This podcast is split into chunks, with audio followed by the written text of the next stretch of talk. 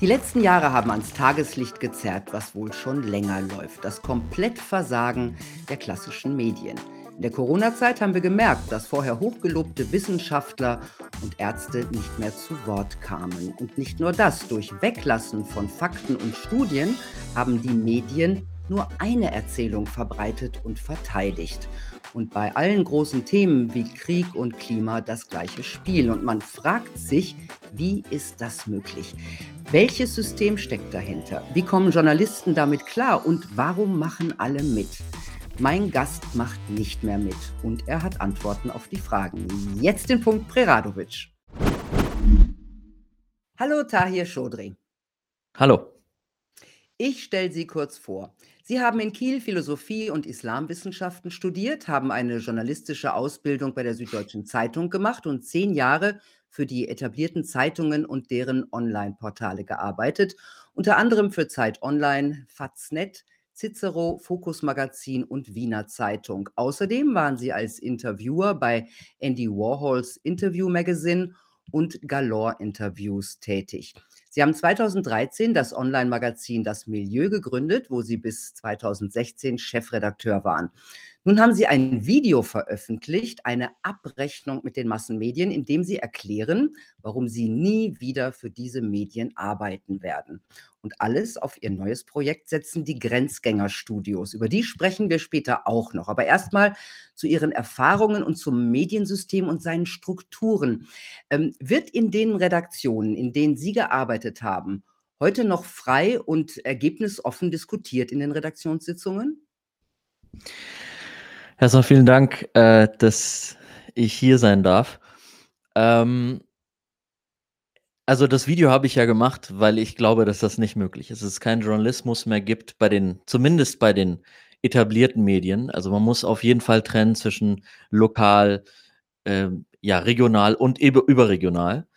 Und meine Erfahrung bei den überregionalen Medien äh, hat mir gezeigt, dass das nicht möglich ist. Besonders in den Ressorts, wo es ideologisch umkämpft ist, sag ich mal. Also äh, da geht es um das Wirtschaftsressort und um das Politikressort. Ja. Und äh, da ist meine Erfahrung, dass wenn es zum Beispiel um die Themen äh, Kriege geht, ja, Kriege oder zum Beispiel, wenn es um äh, Gesundheitspolitik geht, wie in den letzten Jahren, dann war, ist es aus meiner Sicht unmöglich, ähm, ja, umfassend informiert zu werden durch diese Zeitung und auch durch die öffentlichen, öffentlich-rechtlichen Medien, die ja eigentlich den Anspruch haben, äh, ja, öffentliche Meinung abzubilden und die Menschen umfassend zu informieren.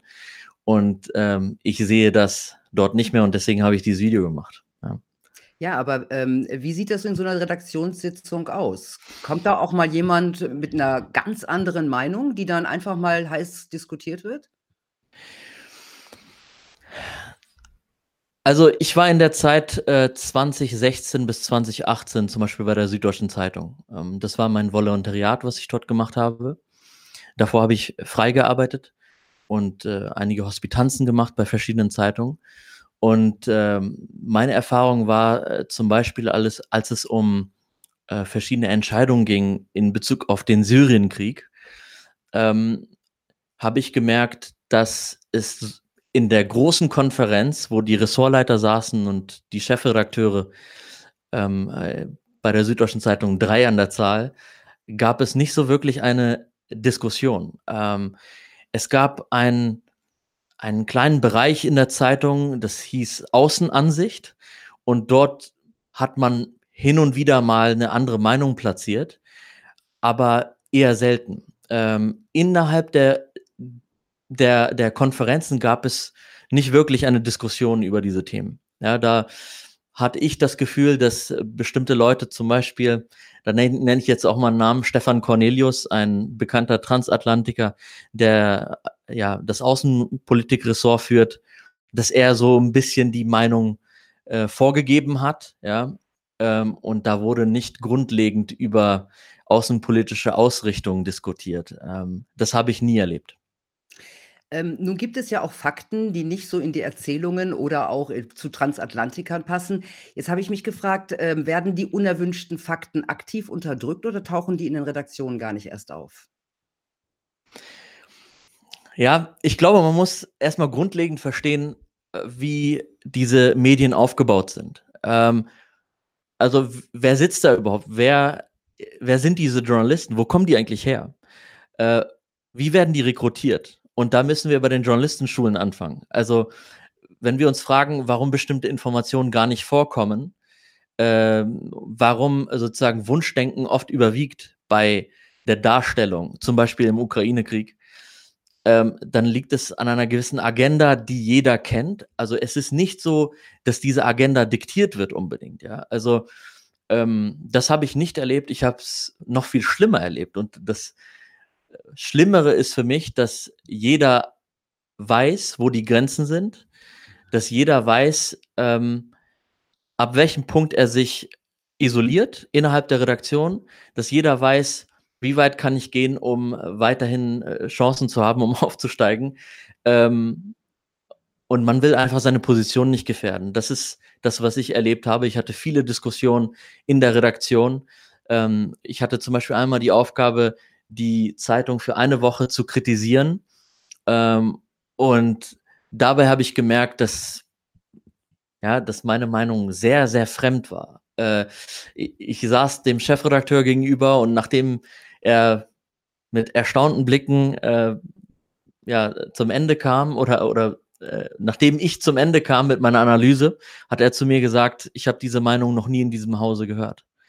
Und äh, danach habe ich Sprüche gehört von Kollegen, dass sie gesagt haben, ja, ähm, du hast da ziemlich für, für Unruhe gesorgt da oben.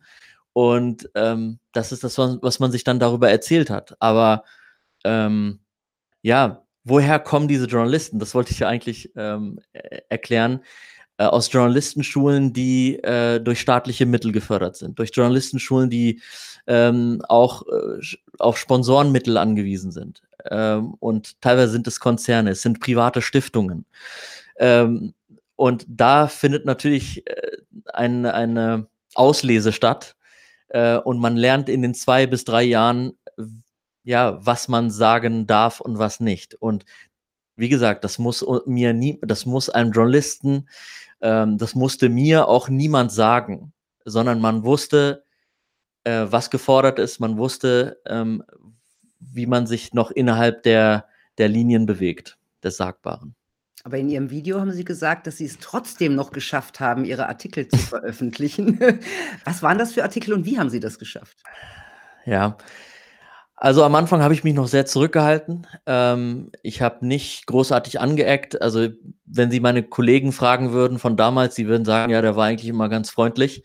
Aber zum Ende hin ähm, hat er sich schon einiges erlaubt. Und das war ähm, ja nach einem Jahr, wo ich ungefähr gemerkt habe, wie das ganze System funktioniert, welche Rolle jeder erfüllt in dieser Redaktion, wer die Entscheidung fällt. Und äh, da habe ich zum Beispiel im Ressort Außenpolitik einige Artikel unterbringen können. Ähm, ja, ich kann nicht in Details oder auf Details eingehen. Also man kann diese Artikel recherchieren, man kann sie finden. Und da wird man sehen, äh, dass das eher eine ungewünschte, unerwünschte Meinung ist.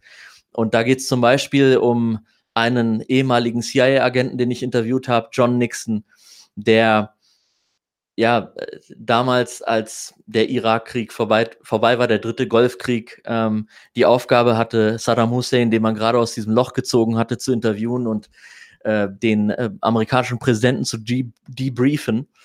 Und das, was er dort herausgefunden hat in diesem Gespräch, in diesem Verhör und durch seine Recherchen, war nicht, wollte niemand hören. Ja, war nicht akzeptiert ähm, von der Mehrheitsmeinung. Und er hat versucht, äh, Präsident Bush davon zu unterrichten, ähm, der war dafür nicht äh, sozusagen äh, offen. Und man hat versucht, ihn zu ignorieren. Dann hat er ein Buch geschrieben und über dieses Buch habe ich ein Interview gemacht, was mein äh, damaliger Ressortleiter ähm, nicht veröffentlicht sehen wollte. Und ich habe dann diese Methode verwendet, die ich erklärt habe, dass ich darauf gewartet habe, dass er ja, im Urlaub ist, dass er krank ist und so weiter. Und dann wusste ich, welcher CVD, ähm, welcher Stellvertreter lockerer ist oder vielleicht keine Ahnung hat vom, von der Materie und es ähm, ja durchwinken würde, weil er gerade ähm, ja, Text braucht, um die Zeitung auszufüllen. Ja. Und ähm, das habe ich ein paar Mal gemacht, also drei bis vier Mal. Äh, das andere Thema war ähm, Ein Wahleinmischung. Ja, ähm, wie oft haben sich die Amerikaner in die Wahlen fremder Länder eingemischt und wie oft hat das äh, die UdSSR gemacht? Darüber gab es ein Interview und äh, das waren alles so Meinungen, ja, die dafür gesorgt haben, dass das Bild breiter wird und das war nicht gewollt. Ähm, und als es dann online war, eben durch diese Methoden, die ich angewandt habe, ähm, hab ich, wurde ich dann gerügt von meinem Ressortleiter, äh, der dann gesagt hat, ab jetzt wirst du keine Artikel mehr veröffentlichen, äh, sondern du wirst einfach nur Meldungen schreiben. Und diese Meldungen, wir wissen, woher die kommen. Das sind alles ähm, Agenturmeldungen von AFP, DPA und so weiter. Und ich saß dann am Newsdesk und sollte, ja, Genau, diese Meldung schreiben. Ja. Genau, der Kaninchenzüchterverein über DPA. Genau. Welche Rolle Genau. spielen die Nachrichtenagenturen? Ich, ne, ich habe ich hab ja selber in Nachrichtenredaktionen gearbeitet und habe immer Mhm. gesagt, DPA ist Gott für die Leute da. Ja. Total. Ähm, ja, was ist DPA eigentlich oder wem gehört DPA? DPA ist interessanterweise gehört den Nachrichten oder den Zeitungen selbst. Ähm, die zahlen in einen Topf ein ähm, und da kann man sich fragen, äh, wer entscheidet bei DPA sozusagen, was als Nachricht rausgeht und was nicht. Und da gibt es eine Redaktion, ähm, die das entscheidet. Das sind alles Redakteure, die auch bei den Mainstream etablierten Medien gearbeitet haben. Äh, also keine unabhängigen Köpfe, sondern alles Leute, die ganz genau wissen, wo auch ihre Grenzen liegen. Und ähm, diese Leute entscheiden darüber, ja, was hundertfach in Deutschland abgedruckt wird. Also das passiert ja in einer Gleichzeitigkeit. Das ist unglaublich, was für eine Macht diese Agenturen haben. Äh, und darüber wird nicht diskutiert. Obwohl man weiß, dass wenn es zum Beispiel, also mein Thema ist eher Außenpolitik gewesen damals, ähm, wenn etwas in Indien passiert, wenn etwas in, äh, äh, im Nahen Osten passiert oder in Israel, wo sitzen denn die, ähm, ja, die Reporter? Ja, wo sitzen die Auslandsberichterstatter? Die sitzen meist nicht in den Orten selbst, sondern äh, sitzen in der Region, heißt es dann immer. Ja, dafür macht man Online-Recherche. Da sitzt dann ein Reporter und äh, scannt die Nachrichten äh, sozusagen aus der Region und versucht daraus dann äh, Meldungen zu schreiben. Und ähm, oft nicht verifiziert, ja, ähm, weil man sich das nicht leisten kann. Das wäre viel zu teuer, sozusagen an den Orten überall Auslandsberichterstatter zu haben und Kriegsberichterstatter. Ja, das passiert dann sehr selten. Ja, vielleicht schreibt der DPA-Mann dann auch von Reuters ab oder so. Ja. Kann auch sein. Ja, ja, im Nahen Osten sitzen die dann immer in Kairo, ne? Ganz, ganz schön. Egal, wo Genau. was passiert, sitzen die eigentlich immer in Richtig. Kairo, vor allem die Öffentlich-Rechtlichen. Ähm, der Kern des Journalismus ist Recherche, ja. Und inzwischen gibt's ja eigentlich wenig Geld dafür. Also es, es kostet Zeit und Geld, Recherche. Mhm. Ich frage mich, gibt's die jetzt noch dort? Also es wird immer enger. Also ähm, wenn man sich die, die Statistiken mal anschaut, die Auflagen nehm, nehmen immer weiter ab der Zeitungen und man ist immer mehr auf Anzeigen angewiesen. Und der Anzeigenmarkt ist äh, seit zehn Jahren total eingebrochen. Und, äh, und das Problem, in dem man dann steckt, ist, äh, es entstehen Interessenkonflikte dadurch, dass dann große Konzerne sich diese äh, Platzierung in der Zeitung kaufen und damit ja die Zeitung am Leben halten. Und äh, wenn das äh, bis zu 40, 50 Prozent der Fall ist, ähm, ja, dann äh, muss man sich schon die Frage stellen, ob es überhaupt möglich ist, äh, investigative Recherche zum Beispiel zu machen, ja, die sich gegen diese Konzerne richtet. Bestes Beispiel sind große Autokonzerne ähm, oder auch Stiftungen. Und äh, weil man so sehr auf andere oder fremde Gelder angewiesen ist, macht man auch solche Aktionen, wie ich sie damals erlebt habe, als ich bei der Zeit war. Äh, das war 2015. Da hat die Bill Gates Stiftung äh, 150 Millionen an die europäischen Zeitungen äh, vergeben für verschiedene Projekte. Und da frage ich mich, ist man dann noch in der Lage, kritisch zu sein gegenüber den Projekten, ähm, die bekanntermaßen sehr, sehr viel Schaden über viele Teile der Welt bringen? Und bestes Beispiel ist für mich Afrika, weil ich gerade daherkomme. Äh, vor wenigen Monaten war ich dort und ähm, habe mir ein Bild davon gemacht, äh, was diese Stiftungen dort anrichten. Aber ähm, das geschieht häufiger. Das bitte? müssen Sie jetzt aber schon noch mal ganz kurz erläutern. was Sie da Okay. anrichten? Also, ähm, wo fängt man an? Äh, Zusammenfassung. ja, das Thema äh, meiner Dokumentation und meiner Recherche war die Entwicklungshilfe. Und womit ich mich beschäftigt habe, ist, ähm, wir haben fünf, seit mehr als 50 Jahren schicken wir hunderte Millionen bis Milliarden in diese Länder. Und ähm, jedes Jahr geht dieses Geld in verschiedene Projekte. Und die Frage ist, warum nimmt die Armut dennoch zu, wenn man sagt, dass man durch diese Entwicklungshilfe dies, diesen Ländern helfen will? Ja? Ähm, und zusammengefasst kann man sagen, dass dieses Geld ähm, in bestimmte Projekte kommt, die sozusagen diese Länder selbst ähm, profitieren lassen. Äh, bestes Beispiel, Entwicklungshilfegeld kommt aus Deutschland, ähm, wird an eine Bank überwiesen, die aus dem Westen ist. Ja, von, äh, ja, da gibt es verschiedene Superreiche, die ihre Banken dort haben in diesen Ländern oder Anteile an diesen Banken besitzen oder Stiftungen, die Anteile an diesen Banken besitzen. Das heißt, das Geld landet dort auf diesen Banken und teilweise ist es so, man weiß nicht, wo dieses Geld, wohin dieses Geld verschwindet. Dann wird uns gesagt, ja, das sind diese korrupten Herrscher, die dieses Geld verschwinden lassen. Aber Fakt ist, ähm, auch diese korrupten Herrscher äh, sind aus einem Grund dort, wo sie sind. Ja, ähm, wir haben jetzt in der letzten Zeit erlebt, dass es einige äh, Revolutionen, Putschs gab in äh, den afrikanischen Ländern, wo diese Herrscher, die man durch Entwicklungshilfe ähm, an der Macht gehalten hat, dass die beseitigt wurden durch äh, Militärs. Und ähm, ja, wofür haben diese äh, korrupten Herrscher gesorgt? Sie haben dafür gesorgt, dass diese Länder nicht unabhängig waren, dass sie nicht in der Lage waren, zum Beispiel die Preise für Ressourcen festzusetzen, die dann exportiert wurden in westliche Länder. Genau, ich glaube, Niger, Niger ist es, das gerade den Preis für Uran angehoben hat. Genau. Wir mhm. haben Niger, Burkina Faso, wir haben Mali und so weiter, die, die aufbegehren gegen Frankreich, aber auch gegen Amerika und gegen andere westliche Nationen. Ähm, und ähm, Jetzt habe ich so ein bisschen den Faden verloren. Nee, eigentlich, äh, eigentlich war es das jetzt. Wir wollten ja wissen, was die, was die Stiftungen äh, dort anrichten. Ähm, ja. Das findet man natürlich ja. in unseren Medien so nicht wieder. Ne? Ja. Äh, was auch interessant ist, es gibt eine sehr spannende Dokumentation und Recherche von äh, Katharina Weingart. Sie hatten äh, eine Doku gemacht, The Fever. Und da kann man sich mal anschauen, was die äh, Bill Gates Stiftung in vielen Teilen Afrikas anrichtet äh, wenn es darum geht, zum Beispiel Malaria zu bekämpfen. Und äh, da sieht man dann äh, die Macht dieser Stiftungen, dass sie in der Lage sind, durch ein großes Netzwerk, durch ein Mediennetzwerk, durch Fernseher, durch, den, durch das Fernsehen, durch das Radio, äh, Zeitungen und so weiter, dafür zu sorgen, dass alternative Lösungen zu den Impfungen, die dann verkauft werden, ähm, dass die diffamiert werden. Und dass es äh, dadurch, ja, zu sehr viel Abhängigkeit, aber auch zu sehr viel Tod kommt, weil die Menschen sich das nicht leisten können oder Menschen andere Schäden davon tragen durch diese Impfungen. Ja.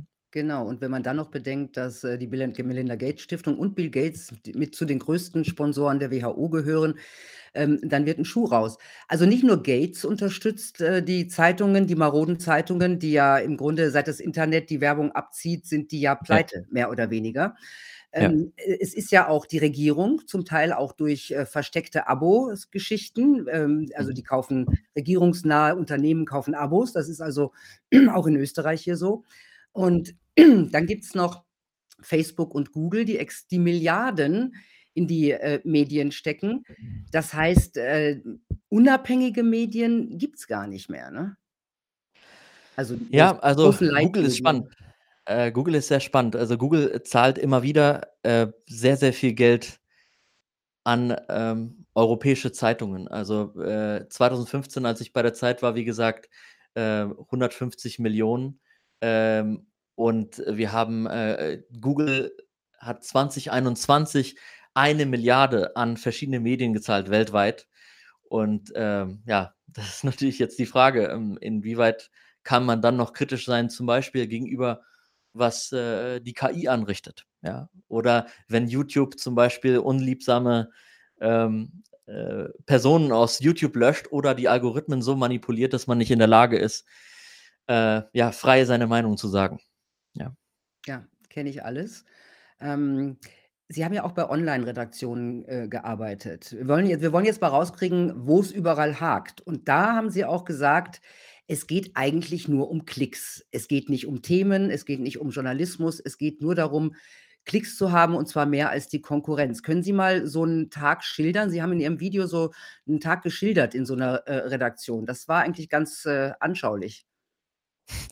Ja, ähm, das war eine 'ne Online-Plattform, die es inzwischen nicht mehr gibt, aber so ähnlich läuft das inzwischen in verschiedenen Online-Plattformen dieser großen Zeitungen ab. Also, dort ist man noch mehr getrieben von Klicks und von Reichweite, Aufmerksamkeit und so weiter, weil man lange Zeit oder bis heute in einigen Plattformen sogar immer noch nicht schwarze Zahlen geschrieben hat, allein durch diese Online äh, durch das Online-Angebot. Und, ähm ja, ich habe das erlebt bei Huffington Post, ähm, wo ja, das die ganze Redaktion oder die Atmosphäre in dieser Redaktion auf eine sehr bestimmte Weise aufgebaut war. Das heißt, wir hatten einmal die Arbeitsbienen, ja, an einem Tisch drumherum und, äh, 6 Leute, die ständig Artikel schreiben und auf der anderen Seite gegenüber von uns, äh, gab es einen großen Tisch, wo der CVD und ein Dirigent und so weiter saß, um auch ein Statistiker, der dann dort ähm, immer wieder gescannt hat online, was äh, läuft, ja, was ist gerade von Interesse. Und ähm, äh, uns wurde immer wieder zugerufen, was wir zu produzieren haben und was jetzt gerade gebraucht wird. Und es waren eben all die Themen, die für ja sehr viel Polarisierung sorgen, also Trump und Erdogan und Putin und so weiter und so fort. Und uns wurde immer wieder zugerufen, nachdem wir einen Artikel fertig produziert hatten und der drauf war und man gesehen hat, dass der läuft, dass man jetzt noch einen produzieren muss und dass man sich noch mal was aus den Fingern saugen muss und einen neuen Dreh finden muss, um die Leute ähm, ja für diese Artikel zu begeistern. Und äh, das halte ich für sehr, sehr gefährlich. Also was, also wozu konditioniert man die Leser dadurch, dass man sie ständig äh, sozusagen emotionalisiert, ja. Und ja, klar. Wenn man, ja, ja. Wie, kann, wie kann man, wenn die Emotionen so stark sind, überhaupt seine Vernunft einschalten und Dinge richtig beurteilen? Und ich glaube, wir verlernen generell durch dieses sehr schnelllebige Mediensystem auch äh, zu urteilen. Ja, es geht wahnsinnig viel um Emotionen. Jetzt ja auch beim Krieg, da wird auch ganz groß mit Emotionen gepunktet, beim Ukraine-Krieg. Und da gibt es im Großen und Ganzen auch nur eine Meinung. Also Russland ist böse, dann gibt es den russischen Angriffskrieg, der muss in jeder Meldung so genannt werden. Das ist ein Wording, das sein muss bei den guten Medien. Also Russland böse, Ukraine gut, Vorgeschichte gibt es keine. Äh, wir müssen in der Ukraine die Demokratie verteidigen. Also sehr viel Propagandasprech auch. Das kennen wir auch noch aus dem Afghanistan-Krieg. Und Sie haben in Ihren Videos eine ganz andere Wahrheit recherchiert und präsentiert. Wie waren da die Reaktionen? Also die Reaktionen waren sehr geteilt, auch wenn es äh, im Kommentarbereich unter dem Video so aussieht, dass ähm, es überwiegend positiv ist. Ähm, ich glaube, das war für viele Menschen einfach so eine Art äh, Bewe Befreiungsschlag, ja, dass jemand mal das so ausführlich ausarbeitet und die andere Seite zeigt. Ähm, und weil das so selten passiert ist, ähm, sozusagen ist vom Gefühl her unter dem Video 80 Prozent positiv, 20 Prozent negativ. Aber ich habe drumherum noch, also neben den Videos und äh, neben YouTube noch äh, viele Kommentare bekommen und äh, viele E-Mails, äh, die mich auch hier und da sehr mitgenommen haben, weil es Leute waren, die ich von früher kannte, Journalistenkollegen, ähm, und äh, die mir vorgeworfen haben, ich sei falsch abgebogen irgendwo, ähm, dass sie das nicht von mir erwartet hätten. Ähm, obwohl ich immer sehr kritisch war, trotzdem hat man geglaubt, weil ja auch viele Linke, äh, man hat mich ja oft als links, weil ich Anti-Krieg war, als links eingeordnet, was ich nicht bin, ja. Ich bin weder links noch rechts. Ich kann, ich fühle mich da nicht wohl in diesem äh, veralteten Koordinatensystem. Aber man hat von mir erwartet, dass ich so wie die Partei Die Linke äh, das jetzt äh, verurteile, was dort geschieht und äh, ohne ähm, selbstkritisch zu fragen, ja, wie es überhaupt dazu kommen konnte, zu diesem Krieg. Ja? Ähm, dass dieser Krieg, äh, wie Sie gesagt haben, eine Geschichte hat, ähm, aber diese Geschichte hat plötzlich keine Rolle mehr gespielt. Und ich habe deswegen auch dieses Video auf diese Weise aufgebaut, dass ich äh, Mainstream-Quellen verwendet habe vor 2019, äh, wo es sehr gute Analysen gab ähm, und äh, wo man äh, ja etwas umfassender noch berichtet hat und versucht hat, ähm, die NATO und ihre äh, Aktionen sehr kritisch zu sehen und ihr, ihr schrittweise annähern an die russische Grenze und so weiter. Ähm, das alles hat aber keine Rolle mehr gespielt. Und ähm, deswegen waren man, war man, glaube ich, von mir noch irritierter und war noch härter, äh, auch im Verurteilen ja, Schwurbler und Querdenker und was, was es nicht alles gibt, ja, was ich mir dann anhören mu musste. Und natürlich Anti-Amerikaner und Antisemit gleichzeitig auch, weil das alles hat ja auch eine Rolle gespielt in diesem Video. Aber was diese Kritiker alle eint, ist, dass sie sich dieses Video nicht komplett angeschaut haben. Ich habe Krieg äh, grundsätzlich und generell verurteilt, ähm, aber für mich spielt Geschichte eine große Rolle und ähm, das wollte man sich anscheinend nicht, nicht so gerne anhören.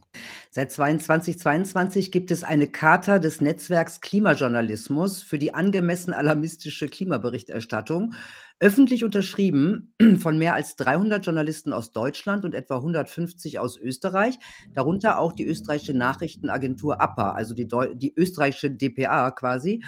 Und in, in dieser Charta steht unter anderem drin, False Balance zu vermeiden. Will heißen, übersetzt, keine anderen Meinungen abzubilden. Das ist natürlich das komplette Ende von Journalismus. Und ich frage mich, warum schränken diese Kollegen sich so freiwillig ein? Warum unterschreiben die sowas? Ja, ich glaube, äh, da hat, hat sich etwas im Selbstverständnis des Journalismus geändert über äh, die letzten Jahre hinweg. Ähm, man sieht sich immer mehr als Vermittler zwischen Politik und Gesellschaft. Also, das ist nie die Rolle von, von ähm, Journalismus gewesen. Äh, Journalismus macht immer mehr Politik. Äh, sie treiben äh, Politiker vor sich her auch. Äh, und genauso hat die Wissenschaft äh, in der letzten Zeit viel Politik gemacht. Okay, Sie sagen ja auch, alternative Medien müssen gestärkt werden. D dazu braucht man natürlich auch Journalisten. Glauben Sie, dass immer mehr aus dem Mainstream aussteigen werden wie Sie? Ich glaube nicht, äh, dass immer mehr Leute aussteigen werden, weil es eigentlich keine Alternative gibt zu den etablierten Medien. Also wofür soll man denn arbeiten, wenn man nicht für die etablierten Medien arbeitet und ähm, wirklich Geld verdienen will damit? Ja? Also es gibt nicht die großen Optionen in Deutschland.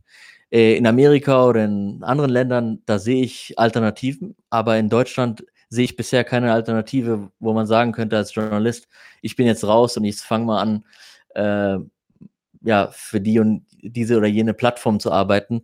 Und der Schritt ist viel zu groß, äh, so wie jetzt bei mir, zu sagen, ja, ich fange jetzt mit YouTube an. Das ja, ist, äh, müssen die sich, die müssen sich entwickeln, die Alternativen. Jetzt kommen wir nochmal ja. zu Grenzgängerstudios. Sie setzen alles auf eine Karte, haben Sie gesagt. Ja. Grenzgängerstudios, es gibt kein Zurück. Was macht ihr da und was ist euer Ziel? Also Grenzgänger-Studios ist ähm, inzwischen ein großes Experiment für mich. Ähm, ich habe ja nicht mit Politik angefangen auf diesem Kanal. Ähm, am Anfang war das ein Kanal, wo ich äh, Interviews geführt habe. Ich hatte mich im Laufe meiner journalistischen Karriere auf Interviews spezialisiert. Äh, ja, man kann sagen philosophische, psychologische Interviews, ähm, wo ich versuche, prominenten Menschen oder Menschen, die äh, zumindest Internetprominenz haben, einen Spiegel vorzuhalten, Influencern und so weiter. Ähm, und ich habe damit angefangen, damit sozusagen diese Reichweite aufgebaut und dann habe ich irgendwann gesagt, ähm, ich will es mal mit politischen Analysen versuchen. Und ich glaube, die erste große Analyse war eben diese Ukraine-Russland-Recherche. Ähm, und das Ziel ist einfach, mit diesem Kanal zu gucken, was passiert, wenn man einfach die Wahrheit sagt. Oder anders gesagt, wenn man das sagt, wohinter man steht, wenn man für das Richtige einsteht, was aus meiner Sicht ähm, das Richtige ist, äh, wenn man äh, sozusagen seine Taten und seine Worte äh, nach dem misst, was wahr ist und was gerecht ist. Und ähm, wie weit komme ich damit eigentlich? Ich weiß es nicht, wie weit ich kommen werde, aber es ist einfach ein Versuch, ähm, die Leute umfassender zu einem Thema zu informieren. Und äh, das machen wir in verschiedenen Formaten. Wir haben Formate, wo wir uns gemeinsam mit unseren äh, Zuschauern Videos anschauen oder uns äh, ja, ähm, Zeitungsartikel anschauen und darauf reagieren und, und äh, versuchen, ähm, äh, ja, äh, ja, Informationen einfach äh, zu verbreiten. Aber es geht darüber hinaus geht es auch darum, vielleicht ein neues Bewusstsein zu schaffen. Ich glaube, das ist noch viel wichtiger, als die Leute mit Informationen zu erschlagen. Und äh, wir versuchen, ja, diese Schwelle geringer zu machen, dass Menschen sich mehr mit sich selbst auseinandersetzen und darüber eine gewisse Angstfreiheit haben und dann diese großen Entscheidungen fällen können, sich gegen den Mainstream zu wenden, ja, was, was super schwer ist. Also, Ja, ich weiß. ja, Also auf jeden Fall viel Glück und vielen Dank, ähm, Tahir Chaudhry, für diesen Einblick in den leider in den Niedergang des Journalismus. Viel Glück für Grenzgänger Studios. Den Link haben wir auch unten in der Beschreibung drin. Dankeschön, dass Sie da waren. vielen Dank. Tja, Leute, wir brauchen mehr alternative Medien, die besser ausgestattet sind. Bisher ist das Gefälle halt so enorm. Wir haben es ja gerade gehört. Auf der einen Seite Geld, Macht und Reichweite und auf der anderen wir Alternativen mit beschränkten Möglichkeiten und Beschränkungen von außen. Wenn sich etwas ändern soll, gesellschaftlich, dann müssen wir sichtbarer werden. Und das liegt am Ende bei euch. Also nur ihr könnt die Informationen, die ihr wichtig findet, unter die Leute, unter eure Bekannte und eure Familie und, und in euren sozialen Netzwerken verteilen, verteilen, verteilen. Also und auch eigentlich nur ihr könnt äh, die alternativen Medien finanziell stärken. Denn nur wenn ihr sie finanziell stärkt, können sie auch unabhängig bleiben. Also denkt drüber nach, habt eine gute Zeit, bis bald.